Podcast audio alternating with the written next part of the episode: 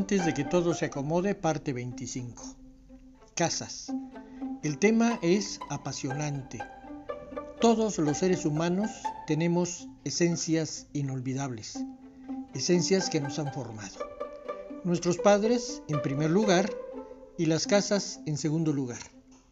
Estas dos esencias son nuestras primeras formadoras.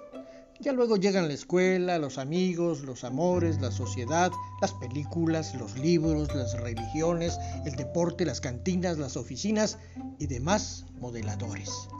El ADN va integrando nuevos rasgos al carácter y a la personalidad. Los que saben nos explican que mucho de nuestro temperamento lo pepenamos como esponjas absorbentes en nuestra primera infancia. La casa donde nací y crecí siempre la he recordado como un territorio inmenso. He dicho que tenía un zaguán, un patio central, muchos cuartos, de dimensiones generosas y paredes altas. Uno se usaba para recámara familiar. Los otros servían como oficina, bodega, sala, comedor, dos para huéspedes que nunca faltaban y uno que siempre estaba cerrado porque la propietaria de la casa quien vivía en la Ciudad de México, lo había destinado para guardar objetos personales. Cuatro corredores. Cuatro. Oratorio, baño, lavadero, horno y un sitio o traspatio. La cocina tenía un fogón al centro con doce hornillas. Doce. ¡Qué estufa, yem, ni qué nada! Que, por supuesto, eran alimentadas con carbón. En el traspatio había un aljibe que, cuando comencé a caminar, mi papá mandó a tapar con tierra para evitar problemas. Mi papá siempre fue un hombre precavido, me amaba y sabía que el pozo se tapa antes de que se ahogue el niño. Una mañana de hace cuatro o cinco años entré a esa casa, a media cuadra del Parque Central de Comitán, porque ahora en el traspatio funciona un estacionamiento público y supe que mi recuerdo no era preciso. Es decir, sí es una casa enorme por la cantidad de elementos vitales que me proveyó, pero en dimensiones físicas es mucho menor si la comparo con la segunda casa donde viví, que fue la que mandaron a construir mis papás y que ahora es el hotel Los Lagos de Montebello Colonial hotel que está a cuadra y media de la escuela primaria del estado Fray Matías de Córdoba. Si hago un recuento de casas donde he vivido, encuentro que la lista es larga y como en botica hay casas grandes, medianas y departamentos minúsculos. Esa lista se asemeja mucho a la lista de quienes han tenido que abandonar la casa paterna por alguna situación.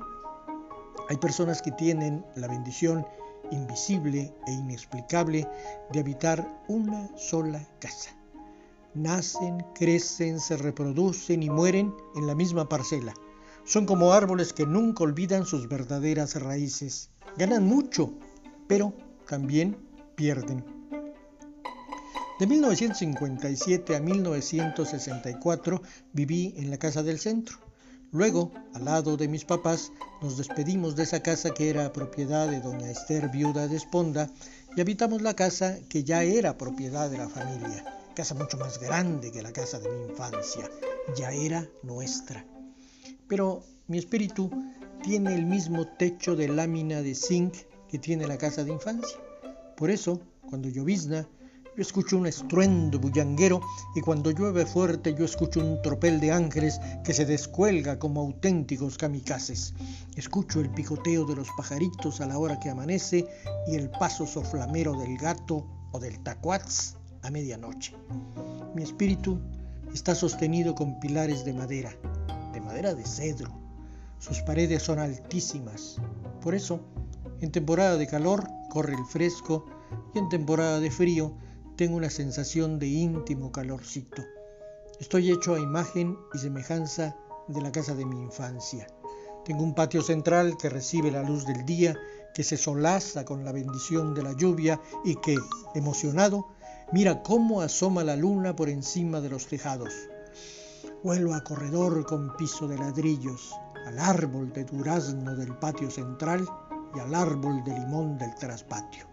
Mi alma tiene un liviano aroma de azahar. Los seres humanos estamos hechos con los hilos dorados que tejieron nuestros días infantiles. Nuestra estructura sigue la traza de nuestras casas primeras. Ya luego se incorporan todos los demás elementos que agregan o quitan pequeños gránulos de luz o de sombra, harinillas modeladoras. Nota.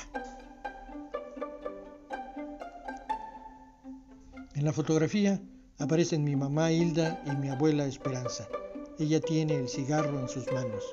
La foto está tomada desde el jardín del patio central de mi casa de infancia.